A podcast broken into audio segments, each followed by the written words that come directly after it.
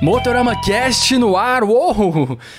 Estamos aqui, mais um episódio saindo do forno pro seu deleite e alegria, então já sabe, né? É hora de escutar o Motorama Cast, o seu podcast preferido para lavar louça. E eu digo para vocês, hoje o episódio tá incrível porque eu tô recebendo aqui o Gui Foster do Duas Rodas pelo Mundo, que você deve conhecer, seja pelo Instagram, seja pelo YouTube, se você não conhece. Vou deixar aqui na descrição os links pro trampo do Foster para você conhecer e entrar de cabeça no conteúdo que esse cara faz. Vocês estão preparados para embarcar em mais um episódio comigo?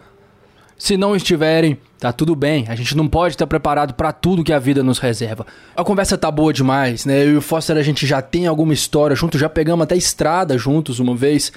Na minha opinião, isso eleva qualquer amizade a um outro nível, né? Depois que você pega estrada com um companheiro, ele passa de um simples amigo para um, para um irmão. É assim que eu vejo. Não sei o que, que vocês pensam. E no episódio de hoje, o Foster lembra junto comigo algumas dessas histórias que a gente já colecionou. Então você fica aí até o final, porque você não perde por esperar. Mas antes de começar, é claro, mandar um grandíssimo abraço pro nosso patrocinador. Sem ele, esse episódio não seria possível. E é claro que eu estou falando de Petronas Sprinta, o óleo lubrificante que é o ideal para sua motocicleta. Basta você procurar pela configuração exata, pronto. Petronas Sprinta está lá para te atender da melhor maneira. E o mais importante, claro, cria a conexão máxima entre você e a sua máquina. Petronas Sprinta, muito obrigado. Senhoras e senhores, vamos nessa. Com vocês, Gui Foster, duas rodas pelo mundo. Você alguma vez já chegou a ficar de saco cheio de moto?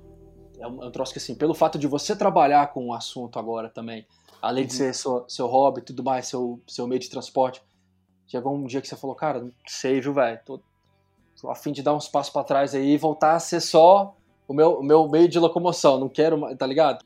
Sim, então, é, eu acho que tem, tem duas vertentes nisso, né, quando a gente fala. Tipo, você já encheu o saco de moto no geral, de tipo, chegar e falar, putz, cara, não tô mais afim de andar, sabe? Sei lá, é perigoso o trânsito aqui em São Paulo, é, dependendo do tipo de moto, é uma injeção de saco, tem que ficar sempre alerta, né?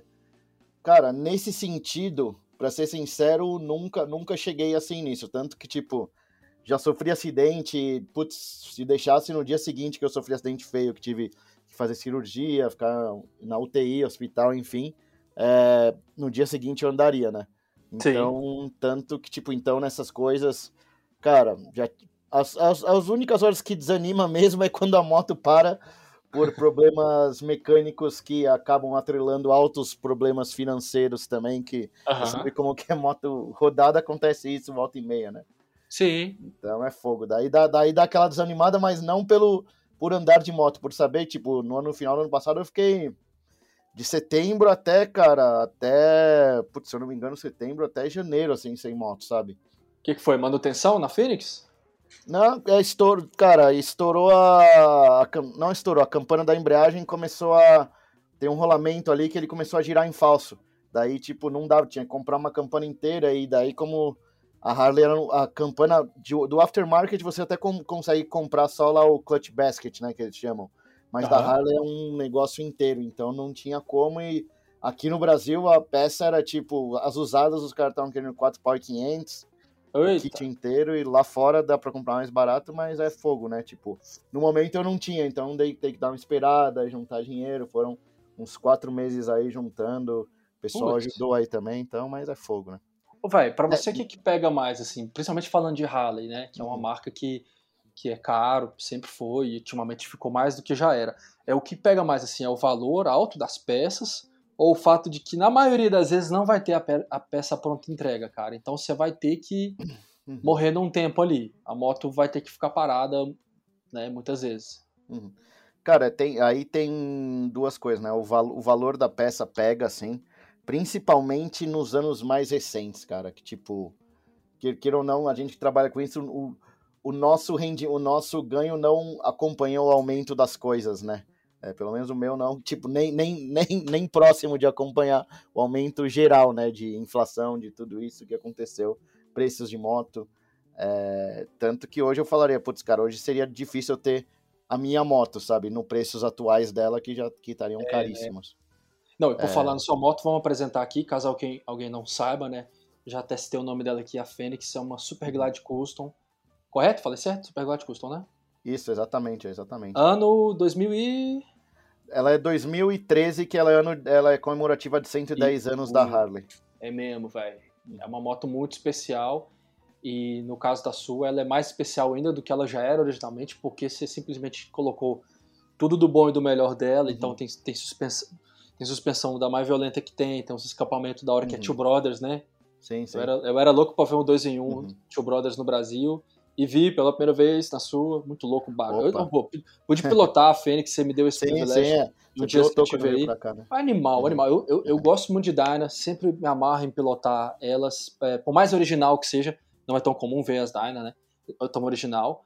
Mas eu uhum. gosto, e quando é altamente customizada e de um padrão que você colocou, não tem nem o que falar. Fica muito melhor, muito animal, a emoção é outra. Eu tenho pouquíssima experiência com o trânsito de São Paulo, não vou mentir que sempre fico muito receoso em, em andar nas ruas daí, mas estando acompanhado com o brother é muito melhor, te passa uma segurança. A gente estava ali, os dois, na, né, cada um numa moto, a gente estava utilizando a sua Royal Enfield Continental GT 650 também, e foi muito bom, velho, foi muito bom. Aí, pô, foi da hora da, da Continental, nas ruas de São Paulo, mas quando você me passou a Fênix, aí eu falei, puta, que da hora, velho. Fazia mó tempão que eu não dava de Harley, fazia mó tempão que eu não dava com Dyna, Uhum. E foi muito massa. E aí, voltando, a, a, moto, ela tá com mais de 100 mil quilômetros, porque o Foster simplesmente roda pra caralho. Uhum. Um dos caras que tem, tem mais alta quilometragem dos colegas que eu tenho, o cara roda pra caralho, vive na estrada.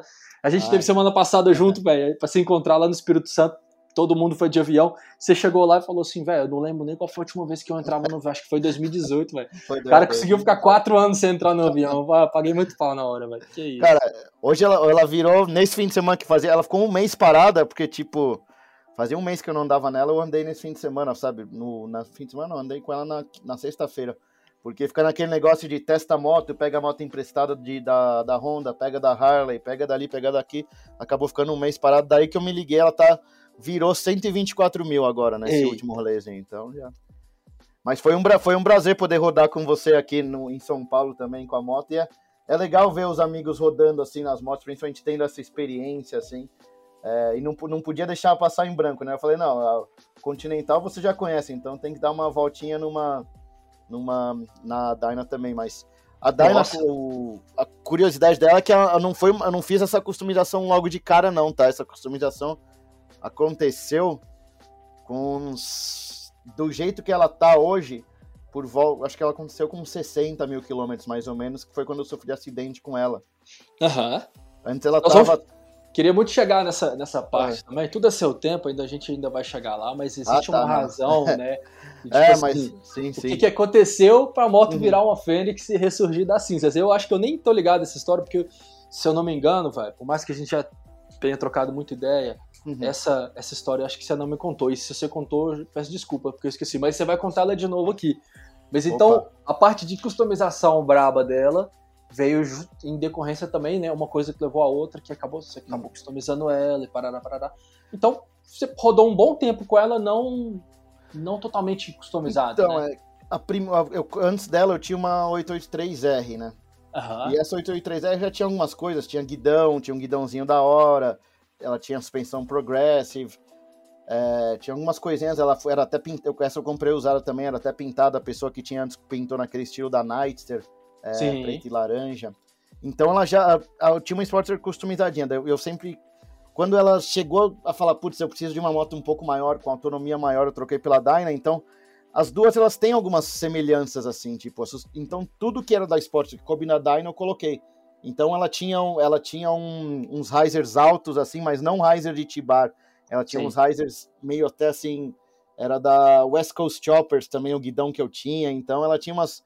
Ela, ela tinha uma. A customização começou naquela época, tanto que, tipo. Ela tinha a carenagemzinha pequena, sabe a carenagemzinha que coloca no 883? Sei, sei. A gente fez uma adaptação e colocou ela na Dyna, que ela tinha uma, uma caveira em cima com folha de cobre. É, porque como a 883 era toda laranja, ela tinha folha de cobre, não folha de ouro como tem a Dyna hoje, né? Sim. Então, cara, mas já eu pintei várias coisas de preto, tipo, eu fui, ela, eu comprei ela estilo tiozão mesmo, só ponteira, Sim. protetor de motor gigantesco, CC bar gigantesco e um para-brisa da Give que não totalmente adaptado na moto. No, arranquei tudo isso, coloquei, na época eu tinha, coloquei uns short shots que tinha lá, Aham. tirei o CC bar, coloquei um CC bar destacável para as viagens, né? Daí comecei a pintar umas peças de preto, assim, tudo, o meu, a Dyna Superglide Custom tem muito cromado, né? Mas a minha intenção sempre foi deixar o, o motor cromado, assim, no coração da moto, Sim. e as extremidades tudo pintado de preto. Então pintei espada de preto, pintei as bengalas, mesa, isso tudo antes de customizar ela Club Style. Aham. tá? Então ela já ela deu, eu dei uma boa customizada nela ah, antes de ela se tornar uma Club Bike aí. É que daí eu sempre quis tornar ela Club Bike e quando eu sofri acidente que destruiu o guidão, destruiu um monte de coisa, é, então foi a oportunidade. Mas tipo, os dourados dela já vinham de antes, roda preta Sim. também, então teve algumas Sim. coisinhas aí que eu sempre gostei de mexer, assim, Aham. mesmo não sendo eu que tô mexendo por ser, Sim. é, eu fazia, eu tinha as ideias de onde eu, o que que eu queria customizar, né? Então, Aham. eu de fazer isso. Aham, aham. Aí você comentou que ela era uma, que ela tava meio tiozão, né? Não tinha tantas intervenções assim. Mas é que tá, eu acho a Super Glide Custom muito doida mesmo desse jeito, assim, Uhum. cara. Quando ela Sim, tá. sim. aquele quase que original, aquele que não, não tem nada customizado, assim. Ela, Uhum. o, o proprietário foi lá só e gastou, sei lá, uns 5 mil conto de peça Uhum. e meteu ali. Ainda assim, ela fica muito legal. Fica, legal. fica assim. Eu fico pensando na sua, que era, Uhum. era, era não, né? É edição de 115 anos da Harley. Uhum. É muito doido, cara. Eu lembro, porque foi ali 2000 e 2013, né? E aí teve não só a Super Glide Custom, teve uma série de motos, né? Que foram lançadas Uhum. pra comemorar essa data aí, né? E Teve, elas realmente vinham com, com uns acabamentos muito interessantes, umas coisas bem, bem Sim. puxadas ali pro classicão, umas coisas exuberantes, né? Pro dourado, Dourado. cobre, essas coisas assim. A edição de 110, ela veio bem, porque a edição de 100 anos, ela era muito... Ela era prateada, preto, assim, Falei maioria 115, né, velho? É 110 anos. 110, 110, é. 115, a 115 ela veio, ela, ela, ela ficou a temática azul, né, da Harley. Aham. A 110 ela veio com um preto dourado, ela veio com. É. Tanto que se- o, o documento da minha moto tá como dourado. Eu, Aham. não, eu não mudei, ela já veio como dourado, né? Até engraçado. E não precisou mudar, né? Pelo Não visto. precisou, não precisou. E- mas eu só vi outra Dyna é, comemorativa de 110 anos uma vez em Minas Gerais. Mas Fat Boy dá pra achar mais fácil, Heritage eu vi uma, Ultras eu vi várias aí. Aham. É, tem algumas, mas Dyna eu só vi só mais uma. Doideira, doideira. E afinal, o que, que foi esse acidente, velho? Que deu uma destruída na motoca e foi o aquela fagulha de ignição ideal pra você falar, não, agora eu vou mexer em tudo aqui. Cara, então, é, foi voltando, foi uma viagem, provavelmente até hoje, a viagem mais. Sem dúvida, a viagem mais longa, assim, que eu já fiz, que foi pro, pro Atacama, né? É, mas a gente não fez só Atacama e voltou, a gente fez Atacama, desceu até Santiago. Então, quando a gente tava. Eu sofri acidente a 400 quilômetros da fronteira de Foz do Iguaçu, né? E a, lá a gente já tava com 9 mil quilômetros quase de viagem, né? Então foi uma viagem re- relativamente longa. É, duas semanas, então. Cara, tava. Isso, isso que é um negócio que eu sempre falo, cara. Quando você começa a ficar cansado, você tem que ficar muito atento a tudo que você faz, sabe? Tudo que você faz mesmo. Aham. É, porque você começa a fazer coisas, tipo, que você não tá nem prestando atenção, ou sim. coisas que não fazem sentido. Então, é, como a gente viajou no verão, cara, no, a gente viajou no carnaval, de- depois do carnaval, logo depois do carnaval, era aquele calor, sabe? Essas coisas, e tipo, o negócio mexe com você. E nessa, numa dessas daí, na, na- a gente tava lá numa fronteira, cara. Eu mexi, eu tava cansado pra caramba. Sem pensar, eu fui mexer num negócio e acabei puxando o guidão pra um lado, sabe? Ah, Fui mexer num negócio que tava ali no, no protetor de motor. Daí, na, na hora que eu, eu desço um pouquinho assim com a moto em movimento, eu chego e, e me- mexo o guidão pro lado, sabe? E aham. daí, e daí, cara, a moto ela fez o contra-terço e virou pro lado, assim. Sabe, sabe aquelas coisas que você faz sem pensar, assim, que tipo, já tá cansado, não tava, tava debilitado e nem pensei. A gente, Total. nessa hora eu já tava com muito sono, mas muito sono. De- já- a gente já tava próximo da próxima parada. Aham. Daí eu falei, ah, já vou descansar ali na próxima parada, né? E daí deu, deu esses negocinhos. Daí a moto saiu, foi pro, ela saiu da pista. Como não tem acostamento, ela caiu já direto na terra. Daí no que ela caiu na terra, eu tentei levá-la de volta pro outro. Mas daí o protetor de motor entrou no chão e, tipo, me catapultou assim pra frente, sabe? Nossa, velho. É, daí nessa daí eu, tipo, eu caí lá na frente, assim. É, tava com outros amigos, tava com um casal de amigos que tava numa street, e um outro casal que um tava na Ultra e outro tava numa Road King. Então, Pô, pensa é, só, velho, o, o... Desculpa te interromper, nós vamos, Não, fala, nós fala. vamos, nós vamos voltar no seu relato aí, uhum. que eu quero, eu quero entender um pouco mais, mas assim, não posso deixar de observar que o protetor de motor, um negócio super bem pensado, uhum. é do uhum. caralho. Eu sou fã de protetor de motor. E eu acho legal, assim, o intuito foi proteger a moto, e eu acredito que nesse intuito uhum. ele, ele até atendeu bem, mas em compensação prejudicou muito o condutor, né? Você, no caso. É, que a moto, como ela deu uma derrapada já, daí ela, ela, ela tava. Porque é nisso daí que acontece. Quando eu saí da pista, é, detalhes que eu te falar. Não tinha acostamento, isso daí já era na terra, entendeu? Então, Aí já foi do asfalto pra terra direto. É, porque não tinha acostamento, era aquelas pistas de mão dupla sem acostamento, sabe? Sim. Que tinha. Fa... na faixinha branca ali acaba o, acaba o asfalto. Acaba o asfalto. É, Entendi. daí eu caí ali, caí, já fui pra terra, daí eu tentei mexer ela de volta, assim um pouquinho, mas daí nisso que eu tentei mexer, ela perdeu um pouquinho de traseira, tombou um pouquinho e o motor, o protetor de motor pegou no chão. Já foi suficiente para te catapultar. Já, mas sem dúvida protegeu a moto, porque ele amassou, pro, ah. protegeu bem o motor ali, essas coisas. É, Você machucou muito? Ah, eu quebrei o, quebrei o braço direito, bem é, perto do pulso, assim. Machucou. Que daí na hora, é naquela hora que tipo sai voando, assim, sabe? A primeira coisa que bate no chão é a mão. Tava uhum. com luva, com jaqueta com proteção, calça com proteção, é, mas quebrei o braço, daí eu tenho uma placa com sete parafusos no braço direito. Uhum. E quebrei, quebrei algumas costelas também. Caralho, isso assim. De pulmão, essas coisas assim também. Nossa, isso tem que acontecer logo a 9 mil quilômetros de casa, né? Não pode é, ser ali. Sim, assim, sim. Ali do lado. É. E como é que foi a partida aí, velho? Não, é que, então, a gente não tava, a gente já tinha rodado 9 mil, né? A gente tava no, no na verdade, a gente tava no penúltimo dia de viagem, né? Já voltando, é, já chegando. Já voltando, é, eu tava, tava 400 ah, quilômetros mais ou menos da fronteira de Foz do Iguaçu. Ah, é, não, é é verdade, você falou, cara. Daí, cara, disso daí me levaram pro hospital ali, local na Argentina. Uhum. hospital, putz, cara, no hospital não tinha nem gesso, ele tinha uma farmácia do lado que você tinha que comprar o gesso para colocar. Ixi. Daí for... E eu, mas, cara, eu não tava muito em condição, não. Tipo, eu não tava, se não tivessem meus amigos lá, eu tava ferrado, porque. Nossa é, eu, eles tiveram que colocar meu braço, não, não, não teve fratura exposta, mas a, o, o, jeito que quebrou, ele ficou, ficou todo zoado, né? Então eles colocaram meu braço de volta no lugar. Sorte que era um médico bem daqueles old school que sabia o que tava fazendo, sabe? Sei. E daí o cara. Aquele que já vira assim te fala, segura que vai doer. Sim, não, eles, eles me deram, cara, um, eles não me deram uma uma anestesia tipo. É, tipo, uma anestesia na veia. Eles me deram, sabe aquele gás que você fica meio. Você uhum. fica. Aquele gás bem antigo, sabe? Que você fica meio, não sabe o que tá acontecendo. Eles me deram um desse daí. É, mas enfim, colocou meu braço no lugar e engessou. Daí esse médico, esse mesmo médico, ele foi num. acabou indo num churrasco lá no, na cidade dele, lá na Argentina. Oh.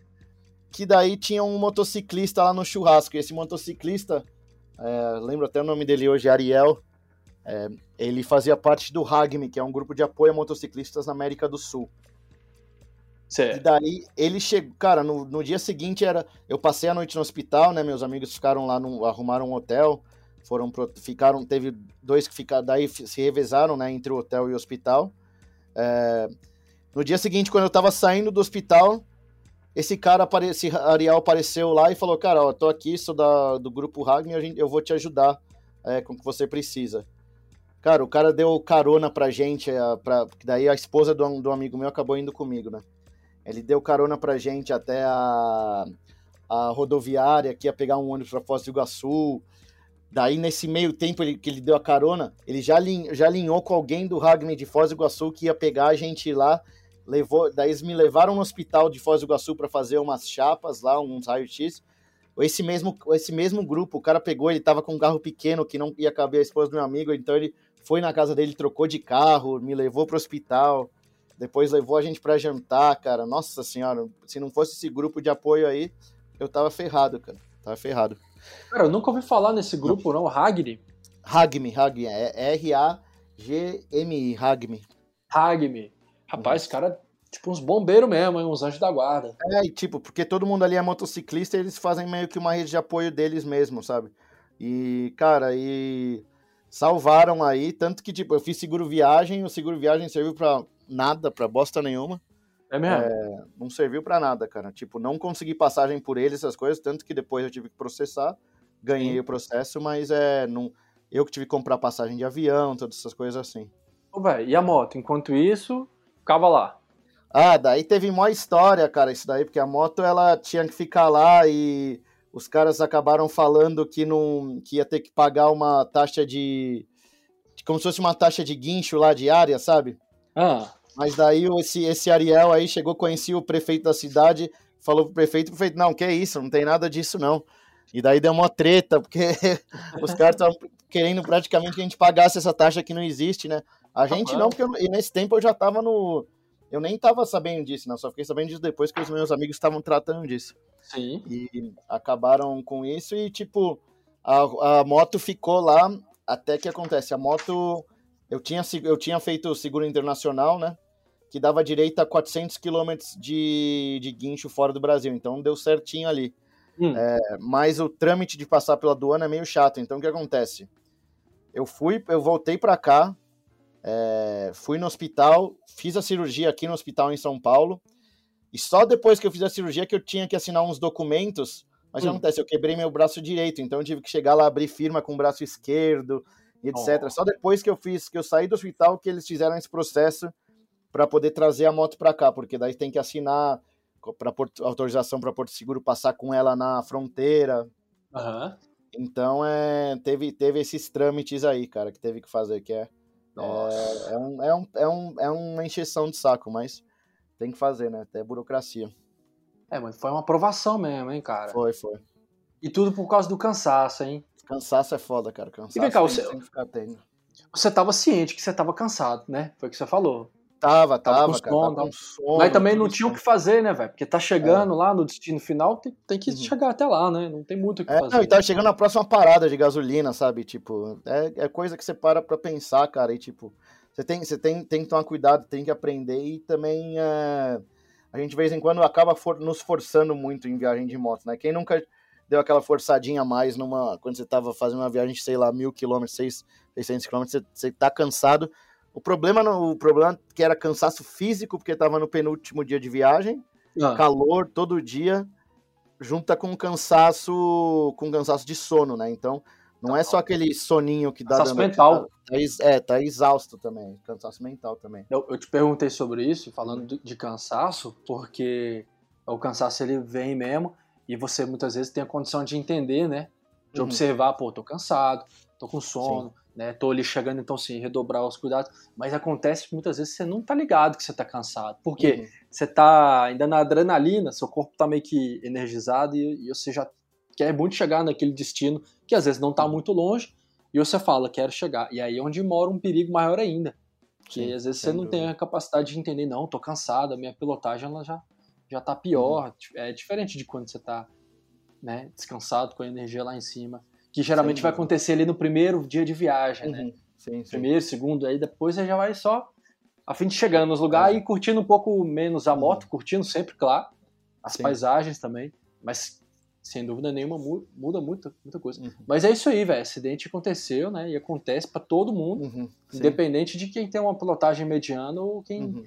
ou quem anda muito, igual ah, é o seu é, caso. Tá eu vejo você é... toca demais, tu anda muito de moto, velho. Você é um dos caras ah, que, que, eu. Isso é que eu vejo que mais faz curva, é onde eu vejo que talvez esteja errado. Você, você fala aí, mas é, talvez, na minha opinião, de, observador, de andar muito de moto junto, eu fico sempre observando. E você faz, todo mundo sabe, pelas fotos também mostra.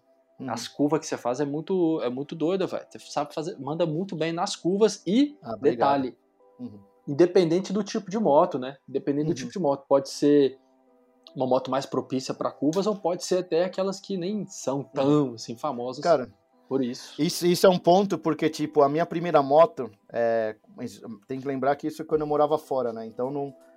Porque o pessoal, quando eu falo minha primeira moto, o pessoal acha que eu era milionário, né? Mas minha primeira moto foi uma, uma Harley Davidson V-Rod, né? Mas uhum. eu morava fora, trabalhei. Ah, então você era milionário, tô zoando. Trabalhava na, durante eu fiz faculdade nos Estados Unidos e durante a faculdade eu sempre trabalhei para ter para ter a moto, né? Então uhum. Depois, porque depois que eu acabasse a faculdade, eu sabia o que eu queria comprar. Uhum. É, então juntei um dinheirinho para dar aquele down payment ali, uma, uma entrada, né? E lá uhum. os juros eram muito diferentes na época. Era, eu peguei um financiamento com juros considerados altos, que era 5,5% ao ano, sabe? Tipo, Sim. é totalmente diferente a, a, a realidade que tava numa época aqui, mas eu falo isso por quê? Porque a V-Rod, cara, e a minha era 2013, 2003, uhum. edição de centenário da Harley, então você vê, eu gosto de moto comemorativa, né? É verdade, né? Legal isso aí. E cara, ela era, ela era ainda com aquela com pneu 180, ela foi o segundo ano oh. da V-Rod, né? Que tinha o pneu, pneu menor, tinha um tanque menor, não tinha nada de ABS na moto, era uma moto muito potente, sem ABS nenhum. Então foi nessa moto que eu aprendi a fazer curva, por quê? Porque ela era uma moto chata para fazer curva, cara. Sim. Você realmente tinha que usar técnica, você não, não, não era não era usar contra esterço e achava que a moto ia fazer curva, porque ela não era. Ela ras... Naquela moto, tipo, no começo eu raspava o quadro dela no chão, porque eu não sabia muito fazer curva, entendeu? Raspava uhum. tudo. No escapamento era nada, tipo, raspava pedaleira, escapamento, depois pegava a parte da frente do quadro dela no chão. Então, cara, tipo, foi uma moto que eu aprendi, tipo, fui desenvolvendo técnica com essa moto. E quando você pega uma moto que você que é de, ruim de fazer curva, as outras que são mais fáceis, tudo fica, tudo fica muito mais fácil depois, né? Com certeza, nesse quesito aí você já chegou meio que, que com lá em cima, calejado já, né? Sim, sim. Depois, depois você foi pegar uma moto que propriamente é boa mesmo para curvas. Sim. Aí, você, aí já ficou fácil. Você tava com uma que o forte não era curvas, né? Não, Mas apesar é. de que hoje em dia a gente já sabe que a Verrod fazia curva sim. A galera que muitas vezes não, não entendia, uhum. né? Sim, sim, tem que usar as técnicas corretas, cara. Ela é chata, principalmente as mais novas ainda que tem pneu 240 são mais chatas ainda porque eles não têm aquele pneu 240 da, da, da Diável, por exemplo. Eles têm um pneu 240 mais Bem quadrado. Né? É. Então ela é mais chatinha de fazer curva. Mas, cara, daí, com esse negócio de curva, depois fiz curso do Leandro Melo. A minha, a minha Dyna era a única custom no meio de Naked, Speed, Big Trail. É, foi até uma experiência engraçada e diferente, né? Uhum. Porque o curso dele é muito completo, mas, tipo, e sem dúvida alguma, pilotar ela em. pilotar a Dyna em pista, que foi no, no autódromo lá, cara, sem dúvida nenhuma é outra coisa, cara. Então, foi um aprendizado também muito bom, que confirmou muito das. Porque eu sempre, eu sempre fiz essas coisas, mas não tinha alguém que chegasse e falasse que as técnicas que eu fazia realmente era, mas fazendo mais curso, essas coisas, foi onde eu pude afirmar que, putz, não, cara, eu já sabia o que eu tava fazendo. Foi meio que na naturalidade que aconteceu, né, tudo isso daí. Sim. Então, foi bom ter essa, essa confirmação aí de tudo que tava fazendo. Oh, e... imagina. Sem dúvida. Mas, mais essa confirmação tendo vindo pelo Leandro Melo, né? Sim, sim, sim. Não deve ser nada mal. Pô, e é uma coisa que você teve a manha de pegar e saber levar para todas as outras motos, né? Não sim, importa sim. se é uma, uma Road King que você tá lá, uhum. ou se é uma, uma moto de menor uhum. cilindrada, Classic 350, sim. você tá lá rasgando, né? Uhum. Eu, eu... Mas foi por isso até que eu, eu decidi começar o curso de curvas aqui em São Paulo, né? Eu queria que você falasse sobre esse curso aí, cara. É o curso que você faz, né? Uhum. É, eu dou esse curso de curvas que é justamente por. E ele é muito focado em motos clássicas, custom, touring, não é. Não, por que, que acontece? Se você pega. Os, tem muitos cursos hoje para Naked, Speed, Big Trail, né? Essas é. daí você tem todo curso. E não tô falando muitos, é num, num sentido pejorativo, não, muitos cursos bons para isso. Com mesmo, certeza. Né? Oh, você tem Leandro Mello, Durval Careca, você tem os carinhas só. Só os carinhas muito foda nisso, né? Tem o Rafael Pasqualin. Tem grandes pilotos hoje em dia é, que. Não, são grandes mestres uhum. também, né? Sim. No, no, sentido literal da palavra. O cara é um bom sim, professor, sim. o cara tem a manha de ensinar. que é, uhum. é, Às vezes é difícil conciliar as duas coisas. Um cara que é bom naquilo e bom para ensinar. E aí você tem esses caras que são isso tudo, né? Uhum. Bom pra caramba e ensina. E para sorte de todo mundo que tá afim de aprimorar a pilotagem, esses caras estão aí, né? Estão disponíveis Sem aí. E, e, assim com vários outros também, né? Uhum, sim. Não são os únicos, não. Daí que acontece? Eu cheguei e eu comecei a sentir falta de tio, por quê? A teoria entre todas essas motos não difere, tipo, a teoria é a mesma, de como você vai usar contra estetos, como você vai usar seu corpo, pêndulo e etc. Mas como você coloca essa teoria em prática, devido às, às características físicas das motos, estou falando de peso, posição de pilotagem, guidão alto, guidão baixo, pedaleira, plataforma, sabe? Elas vão ser diferentes de como você coloca isso em prática, como você coloca a teoria em prática de uma Speed, por exemplo, e de uma Touring que nem a Ultra ou uma Road King.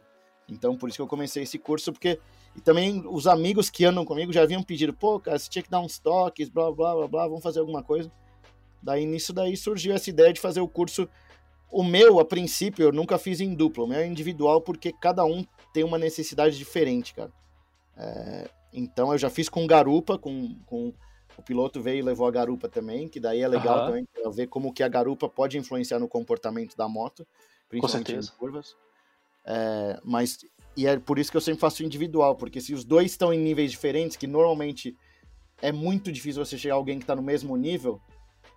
Quando eu falo mesmo nível, um pode estar tá bom e outro, mas cara, um vai ter dúvida em uma coisa, outro vai ter dúvida em outra. Então é por isso que é individual para a pessoa poder, cada um poder tomar ter o melhor proveito de e realmente colocar aquilo em prática. Então, foi assim que surgiu essa ideia aí. E daí já fiz com várias pessoas, já fiz com pessoas de touring, muita Fat Boy, é, também fiz com algumas clássicas, do, com as Triumphs também. Já fez é... com alguém de Continental GT? Não, eu, eu o que acontece? Por uma das razões também eu pegar Continental GT é quando eu vou dar curso para as cafés e para as clássicas, eu vou de Continental GT. Então, eu já dei curso de Continental GT, mas ainda não fiz com ninguém de Continental GT. Então, é. Tem, tem eu tô indo pra. Eu tô. Então, nós vamos fazer em novembro, cara. Eu tô indo aí pra São Paulo, vou ficar alguns dias. Uhum. Tem alguns compromissos. Bora fazer? Me fala seu preço e depois manda pra mim. Quero vamos, fazer vamos. demais esse curso. Vamos fazer, vamos fazer. E continuar aprendendo com você, porque. Sim, sim. Eu acho que eu já comecei, né? Semana passada a gente estava junto no lançamento uhum. da, da Classic 350.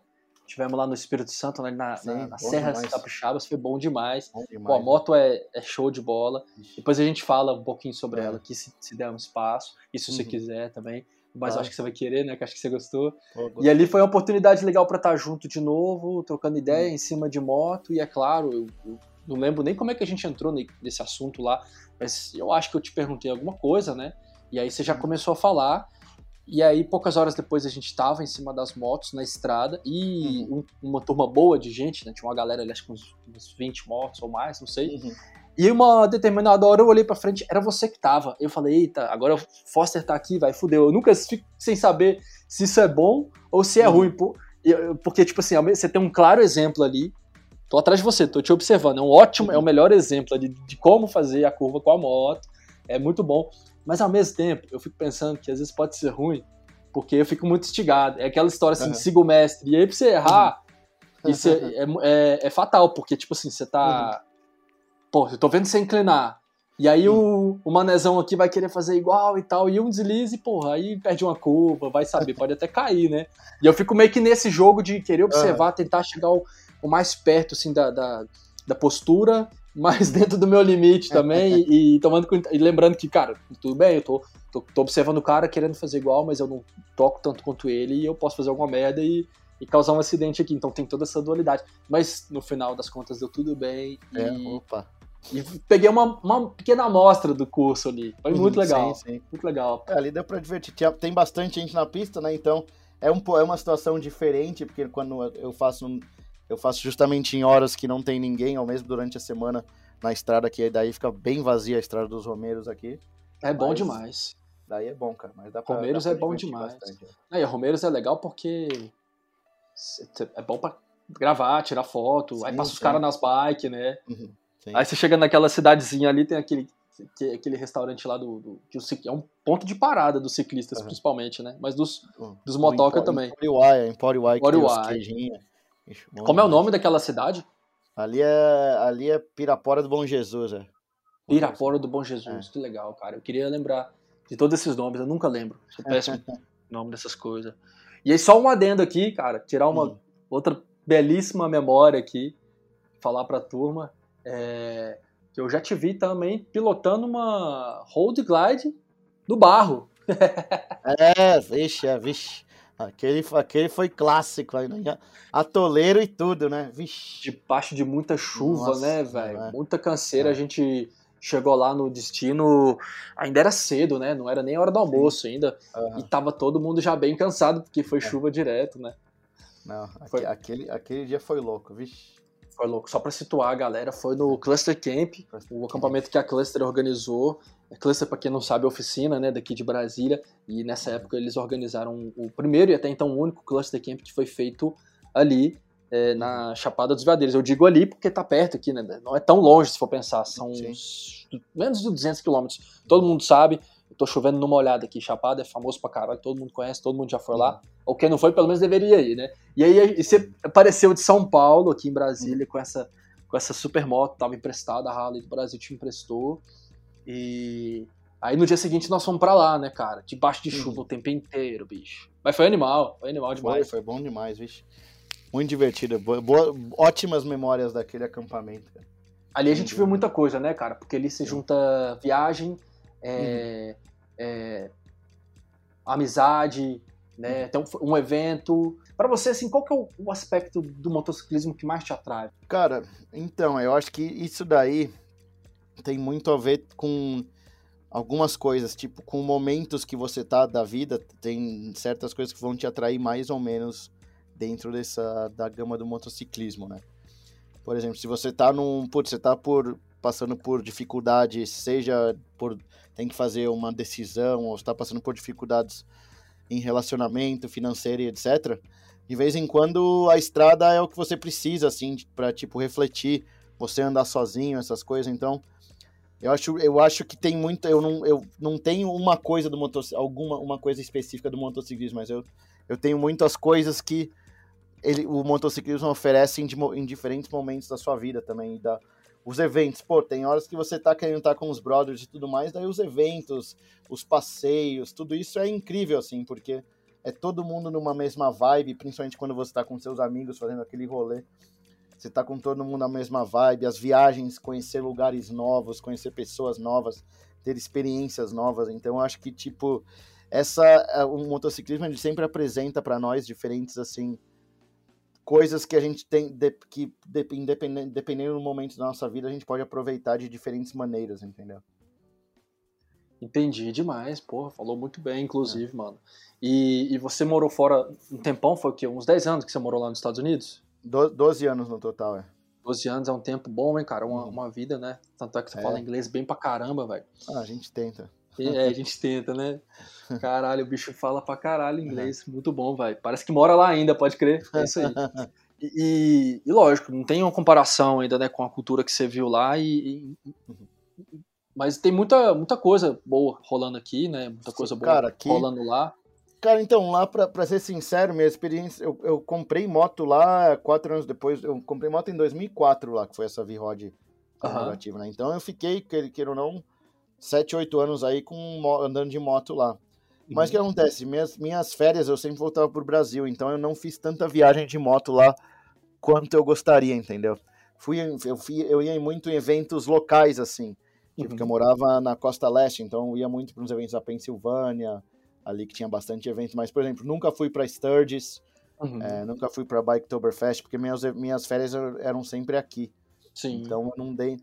Mas, mas daí, antes, logo antes de mudar para o Brasil de volta, uns meses antes, que eu já sabia que eu ia mudar, eu aproveitei e fiz uma, uma trip lá de costa a costa. Daí sim, louco, deu para realmente rodar muito lá pelos Nossa, Estados Unidos, né? Então, é, essa viagem deu. é um sonho, hein, cara? De costa a costa. Aí você saiu da costa leste e foi para oeste.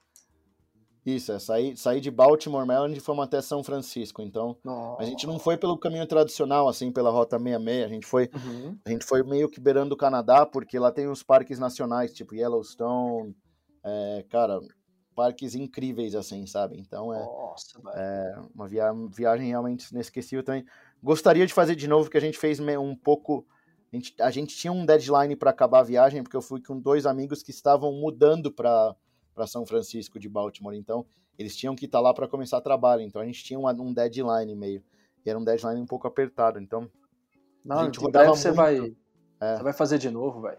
Sim, sem dúvida. Com mais com mais com mais calma, talvez, né? É. Menos pressa. Sim, sim. Porra, imagina as coisas que você viu, os bichos, as paisagens. Sim, então, né, nessa, daí sim eu passei por Sturgis, não tava tendo evento, mas passei por Sturgis, Yellowstone, passei por Mount Rushmore. E lá nos Estados Unidos a paisagem muda muito de, de um extremo ao outro, né? Então ah. é, é, muito legal ver essa troca de paisagem que, que você tem. Legal, que legal. Oh, nunca fui nos Estados Unidos, sem vontade de ah, conhecer esses em cantos aí. Vai, em breve você vai. Com certeza, com certeza. É. É... Pô, e falando já que você puxou esse tema tão maravilhoso aí que são as viagens, é, tá estreando agora, estreou essa semana, né? uhum. grandíssima série do audiovisual brasileiro, The B-Side of the Road, né? Conta a história de, de dois amigos nossos, né, cara? Uhum. Sim, sim. Os caras são muito massa, né? É. O, o Pancho e o que eu conheci através de você, inclusive, uhum. e o Thiago. Sim, e sim. os caras fizeram essa mega viagem e depois de um rala imenso que eu posso imaginar que eles tiveram uhum. de, de produção e tudo mais, de edição, que isso Sim. é muito difícil, cara, é muito cara, difícil. E aí finalmente a série está sendo lançada. Uhum. Diga aí, diga aí. Eu saí, ó, eu, porque eu, o que acontece? No meio do ano passado, no meio de 2020, que foi quando eles, eles saíram no final de 2020 para gravar, né? Certo. No meio de 2020 eu comecei a trocar ideia com eles, e daí a gente, eles pediram para eu fazer, eles me convidaram, né, para fazer a parte de redes, mídias sociais deles. Daí eu comecei a fazer. E daí no final de 2020, quando eles saíram, a gente acompanhou eles pelo Rastro da Serpente até, até uma, um certo momento ali. Cara, então daí a gente viu que era é, é produção cinematográfica mesmo. Os caras tinham, cara, tudo som microfonado perfeitinho, câmeras cinematográficas, é, putz, não, não era tipo, não é, não tem, de vez em quando o pessoal olha assim e fala, pô, ah, mas deve ser aqueles vídeos do que o pessoal faz no YouTube, né? Nada contra, porque eu faço a maioria dos meus vídeos, são tudo vlog, essas coisas, né? Uhum. Mas é outro estilo, é produção cinematográfica mesmo. O pessoal que assistiu o trailer, sem dúvida nenhuma, deu para perceber, né? Que é produção. Então, negócio, edição, narração, trilha sonora. Temos trilha sonora aí de artista internacional, temos trilha sonora de artista brasileiro, que é o João Terra, que eu esqueci até de mencionar na última vez. O cara toca muito também. Motociclista. É, então o Jacob Bryan lá de fora também fez uma. Tem umas músicas aí que estão no na trilha sonora dele. Então, cara, muito legal essa produção. Finalmente estreia, estreia hoje à noite, dependendo de quanto isso, quando o podcast for ao ar, mas o primeiro episódio vai ter reprises aí durante a semana, então pode ficar tranquilo que vai dar para assistir de boas aí, lá no Travel Box Brasil. É, oh, que demais. E legal saber que você está envolvido também, hein? Sim, é, viajou sim. com perna com os caras, tá ajudando também no, no sistema de divulgação. Sim. É um, um negócio que não é todo dia que é feito, né? Não é todo dia que a gente vê. Isso não só no Brasil, cara, a nível global mesmo. Não é todo dia que sai uma série igual é, Long Way Round, né? Uhum. É, Long Way Up, que foi a última da série. Então é, é, é dá para ver que o trabalho dos caras é um, é um trabalho colossal e, e, com tudo isso que você falou aí, dá até mais vontade de assistir, porque eu vi o trailer já fiquei empolgadíssimo, né? Tudo isso que você falou tá bem claro ali. Mas essa parte da equipe por trás, que é acrescenta muito mais grandiosidade ao, ao trabalho e, e foi muito louco. Eu ainda, eu, quando eu conheci o Pancho, eu, ele comentou, claro, né? Conversou comigo brevemente sobre a viagem e mas ainda tem muito mais o que ser dito, né? Com certeza sim, eu vou, vou, receber eles aqui também no podcast. É, e depois que você assistir o primeiro episódio, daí já ah, fala para nós o que você achou também. Oh, não tenha dúvida. O negócio vai ser bom. Deixa eu te perguntar aqui, velho, se eu quiser é, aprender um pouquinho mais e entender de charuto, com, com quem que eu falo? Onde é que eu aprendo? Cara, é, é, é, aquelas coisas que a gente gosta também, né? Um charutinho, é, uma cervejinha quando para, essas coisas. Não, charuto, charuto virou uma coisa da... Eu gosto Cara, eu, o primeiro charuto que eu fumei, na verdade, foi no final da, da viagem de costa a costa. No final não, quando a gente chegou em São Francisco, no, a gente chegou cansado, mas no segundo dia que a gente conseguiu, não, acho que, putz, pior que foi no primeiro dia, eu acho que a gente chegou e foi fumar um charuto lá, numa, numa tabacaria lá em São Francisco, eu falei, pô, cara, curti isso, curti isso, quero começar, daí, na, naquela viagem mesmo, comprei uns charutinhos, e quando voltei pro Brasil, comecei a fumar. Daí, cara, é aquele, é aquele negócio relax, assim, né? Putz, que Total. você faz quando você tá, tá no momento relax, de descontração com os amigos. E, putz, tem vários amigos aí que depois também começaram a fumar charuto pro, no, nos rolezinhos de moto. Que tem, cara, tem muita pessoa de, que anda de moto que gosta de um charutinho. É, uhum. Seja nas paradas ou seja nos batificas da vida. É, sempre, sempre, sempre tem alguém, sempre tem alguém que curte. Cara, a gente foi pegando, assim, criamos um grupinho de charuto entre os amigos para aprender um pouquinho mais. É, eu não sou, eu, eu, apesar de já fumar faz um tempinho, aí uns, desculpa, uns 10 anos, uhum. é, eu fui pegando aos poucos, eu não, nesse, né, eu, nesse não foi um assunto que tem, tem muitos assuntos que, que nem a gente trocou ideia outro dia, falando lá que eu tava fazendo edição dos cortes, que você é um cara que se, se aprofunda muito nas coisas, né? É, Até demais. Assuntos, é. Eu, eu, em alguns assuntos, cara, eu gosto de aprofundar, mas tem muitos que, tipo, putz, eu tô no nível de aproveitamento bom, que o Charutos é um deles, tipo, eu não fiquei Boa. assim, sabe? Tipo, Aí é legal, cara. Não precisa ficar é. bitolado pra saber que folha que é aquela, sim, que não sei sim, que, onde é que foi plantado. É. Isso é bom, eu precisava ser mais assim, sabia? Sim. Mas, Ficar cara, menos... mas eu cheguei num nível que, tipo, eu sei, putz, eu gosto, eu sei que folha que eu gosto, sei o tipo de charuto, a, a bitola. Sim. E daí você começa a falar de bitolas, tem tamanhos, né? As bitolas oh. são referentes aos tamanhos, pirâmide, é, corona, bitola. Corona é um charuto, mas também corona é uma bitola, entendeu? Certo. É, então, Churchill é bitola também, então, putz, daí. Oh, os nomes, né, velho? Churchill. Assim, foi fazendo, né, cara? E curtindo aí massa. Oh. Toda a viagem. Daí eu falei, puta, eu até esqueci lá na viagem de Espírito Santo, porque eu saí tão. Eu tô, tava tão desacostumado a fazer mala para viajar mesmo, porque, tipo, quando eu faço minha mala para viajar de moto, eu tenho. Eu raramente esqueço alguma coisa, porque eu já sei totalmente o processo. Mas Sim. fazer uma viagem, uma mala para avião, me perdi todo. Esqueceu como é que faz, né, cara? Esqueci totalmente. Esqueci, os, os, aviões parece que diminuiu tudo, cara, também, outra oh, coisa, né? É, é não tem comparação. Você fazer uma viagem de avião, não chega nem perto é. do que, que é uma viagem de moto, não tem a liberdade. Pelo contrário, você tem muita espera, você tá Sim preso o tempo inteiro ali, né? Da claustrofobia, é foda, mas são coisas da vida moderna. Faz parte, né? Faz parte. Você, você que, afinal de contas, é, antes que eu me esqueça, vamos falar um pouco sobre a, a Classic 350. É, o uhum. que, que você achou da moto, cara? Eu vejo que você é fã, você é entusiasta. Fã, talvez, não sei, não vou dizer que sim, mas você é um entusiasta da marca, tem uma Royal Enfield uhum. na sua garagem. Acho que é legal você ter escolhido a Continental GT. É, eu acho que combina pra caralho com você, porque ela é uma moto de curvas também. Uhum. Fenomenal e, pra isso. Fenomenal, né, velho? Fiquei muito. Achei da hora demais quando você apareceu com essa moto. Paguei uhum. mal pau. E aí, Classic 350, e aí, te agradou também? O que, que você tem a dizer de bom, de ruim? De... Pode soltar o verbo, os prós, os é. contras. Às vezes você detectou um defeito também. Passa aí pra galera. É, pra mim, eu, eu comecei a gostar da Royal Enfield com quando me convidaram para o lançamento da Himalayan. Para ser sincero, antes disso, claro, eu sabia que a marca tinha vindo para o Brasil com a eu via muita Classic 500, a Bullet, a Bullet, né, que é, também veio naquela época, né, que você Sim. via aí e falava, pô, o estilinho dessas motos eu curto e etc. Se eu gosto, talvez, quem sabe um dia, uma hora dessa aí para andar na cidade, sabe, essas classiquinhas bem bem estilosa, de boa, sabe? Pra você colar nos, nos rolezinhos, com, vai num restaurante, tá no, no seu estilinho próprio, que eu acho da hora mas não foi, eu nunca tive contato com nenhuma até eles me chamarem pro lançamento da, da Himalayan, que foi aqui em São Paulo, né? Daí uhum. eu comecei a ter mais contato, digamos, com a marca, né? E, putz, daí, no, no, no mesmo ano do lançamento da Himalaia, conheci lá Bruno e o Cezinha, que estavam abrindo a concessionária de... Bruno e Cezinha do BMS, né? Sim. E do... hoje em dia eles têm três concessionárias do, de, Donos da Royal. concessionária Royal. É. E daí, cara, eu fui, eu fui pegando mais a, um apego assim pela marca e tudo bem. E daí, é, voltando, ando, indo bem pra frente aí, né? Fast forward um pouquinho. Uhum. Daí comecei a testar, testei Himalayan, daí fiz uma, uns conteúdos legais com, com o Léo aí do Ansaio, que a gente pegou duas. Total. Mandar um abraço pro Léo. É. É, Léo, Léo aí, parceiro nosso aí também, da gente boa demais e fiz alguns, alguns conteúdos com ele, tanto na Meteoro como na, na 650 a gente pegou a Interceptor e Continental, trocou algumas vezes durante uma viagem que a gente fez, sabe, para ter realmente aquela impressão. Legal. Então deu para deu pra curtir. Depois fizemos a mesma coisa com a Meteor, pegamos uma versão básica, uma com a para-brisa, essas coisas.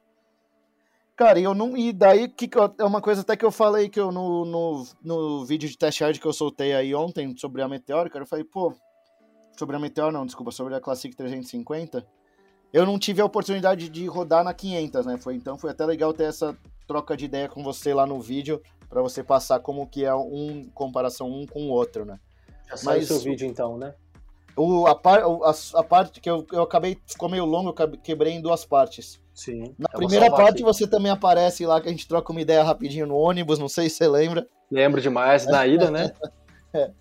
Ó, oh, eu abri o YouTube já apareceu aqui também. Daí na segunda, no segundo vídeo saiu. Já, quer dizer, o segundo vídeo já saiu. Saiu hoje, porque saiu hoje 7h30, então já está no ar. Uhum. Daí aparece. Doido. Daí esse sim tem o seu depoimento da, da 500 lá. Aquele Mas, que você. Aham, entendi. Eu, eu vejo como. Agora, falando exclusivamente da 350, eu, eu fico feliz que tem.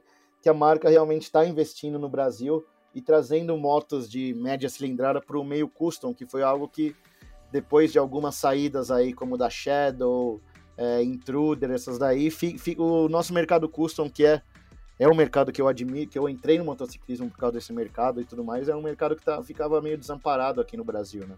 É, né? É, se você compara com os modelos customs que tem lá fora, Rebel, essas coisas, própria Shadow, aquela Dragstar que tinha aqui antes, várias aí, né? Tipo, vários modelos de Vulcan que não uhum. tivemos Vulcan, aqui. Nossa, Vulcan tinha porque hoje só tem a 650, antes tinha vários Vulcan, né? Tinha aquelas grandonas também. Uhum. Então eu, eu, eu, eu tô feliz que, tem uma, que a Royal tá investindo no mercado e tá investindo forte né, no mercado brasileiro, pelo número de concessionárias, tudo. Claro que tem com a marca que está seis anos só no Brasil, tem seus problemas de pós-venda e etc.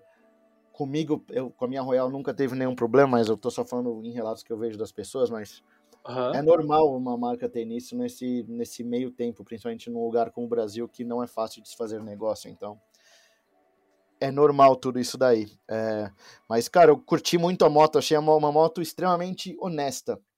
É, né? Eu acho que essa é a melhor palavra para descrever ela e muito acertada, assim. É, ela entrega o que é a proposta dela. Tipo, eu sempre falo, se a moto.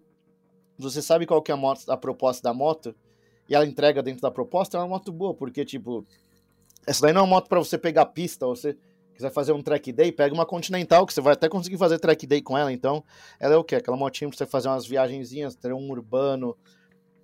Então acho que ela atende muito a, a proposta dela, né? Desculpa. Imagina. É, legal, legal, legal. E algum defeito? Viu algum, alguma coisa que falando, ah, isso aqui não me agradou, cara? Hum.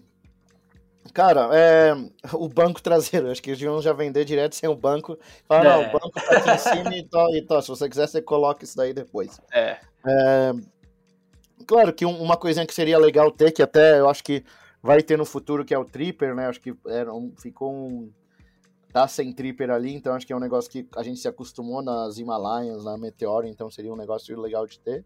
É.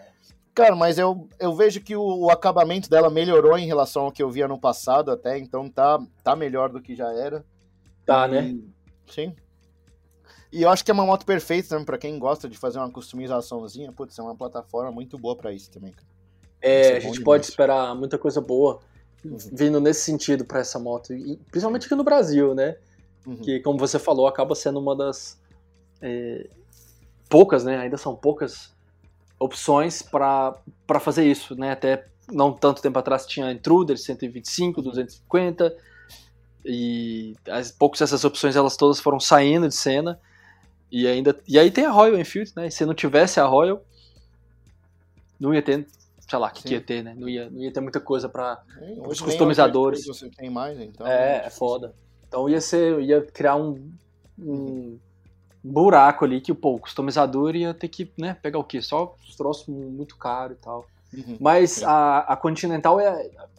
Pode até parecer bobeira perguntar isso, porque você tem uma, né? Mas uhum. ela é a sua Royal Enfield preferida, né?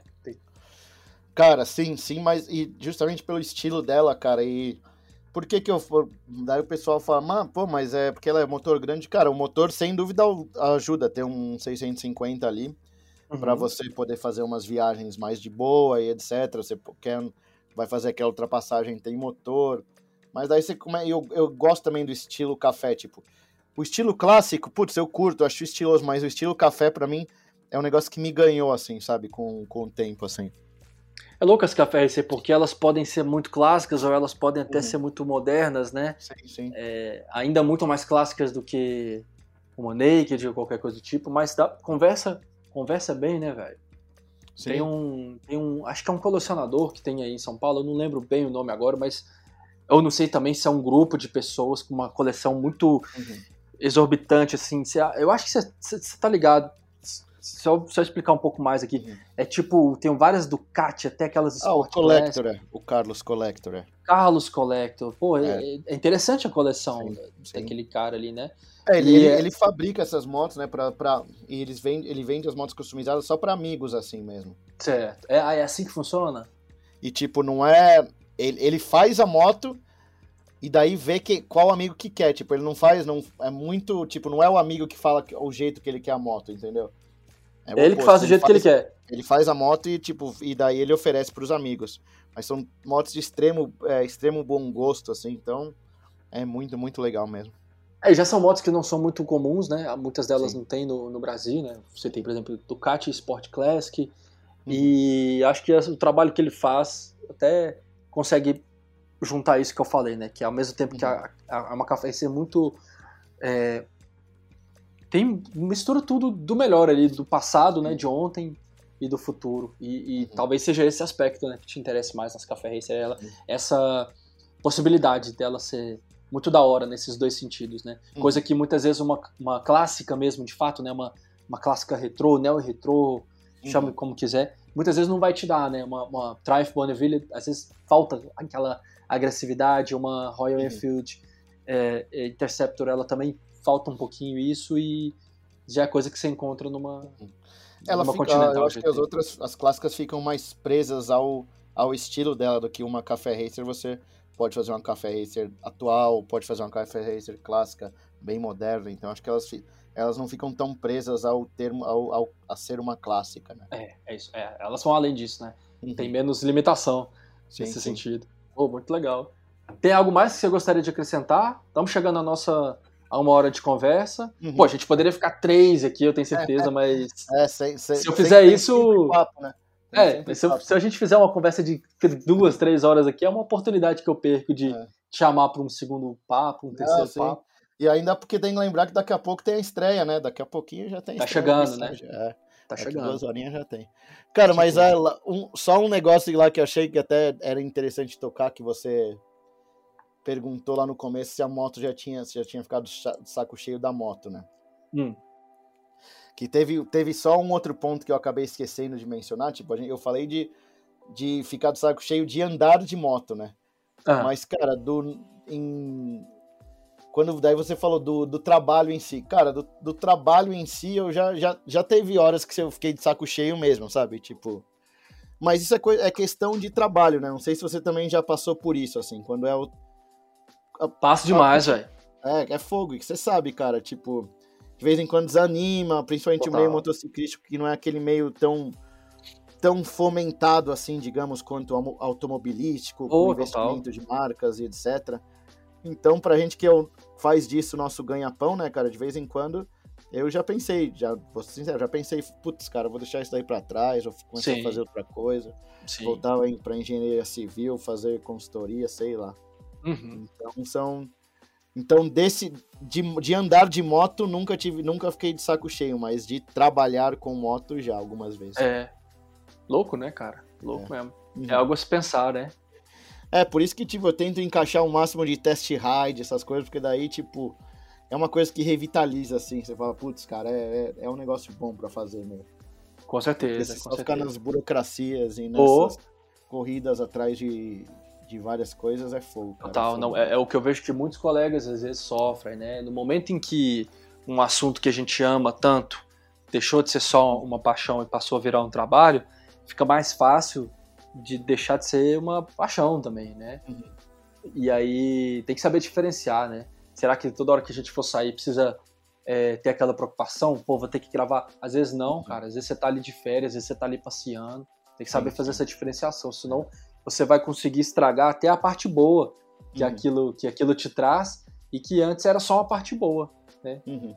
Às vezes, enfim, felizmente não é o seu caso e nem quero que uhum. seja. Por mim, eu quero que você continue firme e forte aí, sempre trazendo seus conteúdos ah, e sempre nos eventos aí, nos passeios, para a gente uhum. poder continuar se encontrando do jeito que tem sido. Pô, e valeu sim, demais. Que isso, obrigado. Valeu você por por dar essa plataforma aí, por tudo que tem feito aí, divulgação do B-Side, essas coisas, participação com depoimento nos vídeos. Show de bola. A alegria é toda minha, cara. Fico muito feliz de ver essas coisas acontecendo, porque lá atrás, quando eu comecei, ainda não tinha toda essa movimentação. Não uhum. tinha a maioria das coisas sobre as quais a gente teve aqui na nossa conversa, não, não tinha não tinha todos esses eventos, uhum. não tinha toda essa turma. Eu não pensava que ia ter um documentário tão foda de, um, de uns motociclistas brasileiros fazendo um, um, troço que até então eu só via os caras lá na gringa fazendo, sacou? Agora uhum. já tem, então isso é, pô, é, não vou nem falar, pô, me enche de orgulho, porque não, não, não, eu não tive participação nenhuma.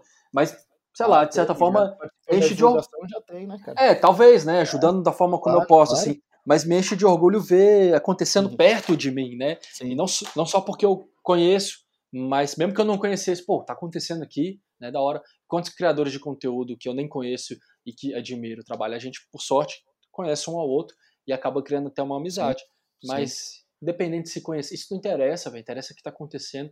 Que tem uhum. muita gente fazendo valer, fazendo acontecer e, e fomentando né, essa paixão que a gente sente pela moto e levando para outras pessoas também. Que Sem vão dúvida. fazer o que a gente faz no futuro, né? Muito Sem dúvida.